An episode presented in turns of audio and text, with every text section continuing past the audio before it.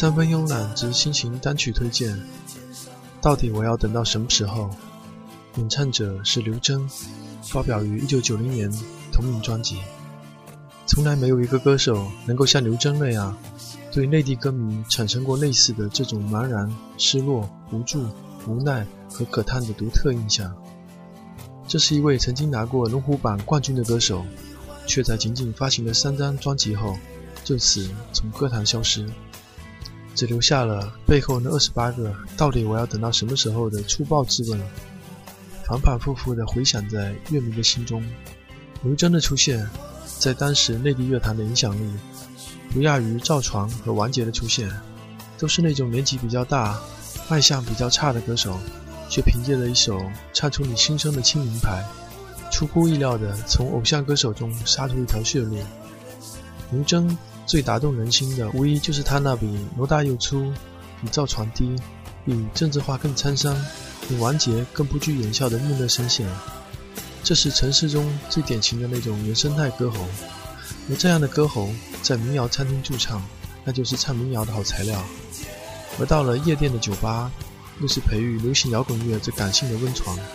两者兼顾之下，则就是制作人蔡宗正在这张专辑中为刘铮找到了一条最佳的折中路线——民谣摇滚。在专辑中，刘铮只是完整的创作了两首歌曲。其中又包括了专辑的同名曲《到底我要等到什么时候》。这是一首可以和王杰的《安妮》相媲美的悲情歌，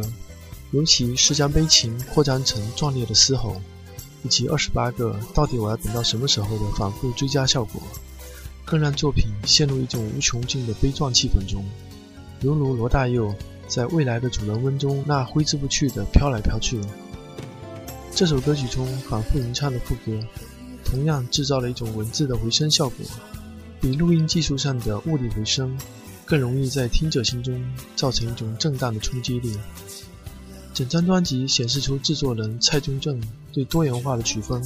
和小人物质朴形象恰到好处的融合和拿捏，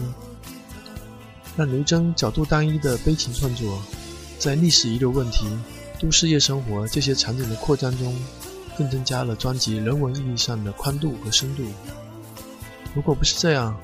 仅仅只凭借朴实、沧桑、苦涩、平凡、摇滚、真诚这些面上的东西，刘铮和迪克牛仔也就没有什么区别了。而蔡宗正，这位连续三届获得金曲奖最佳制作人的音乐人，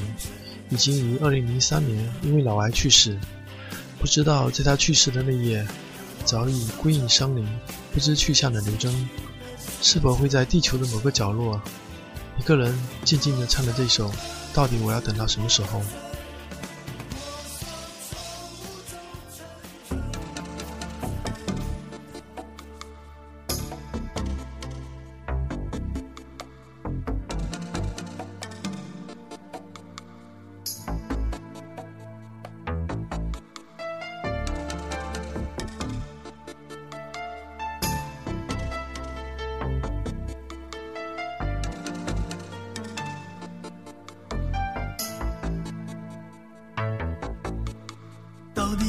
等到什么时候，你会将心里的话告诉我？也许你早已忘记要如何表达隐藏在内心的伤痛。到底我要等到什么时候，才能看到你脸上的笑容？也许你早已忘记要如何见到你早已僵硬的脸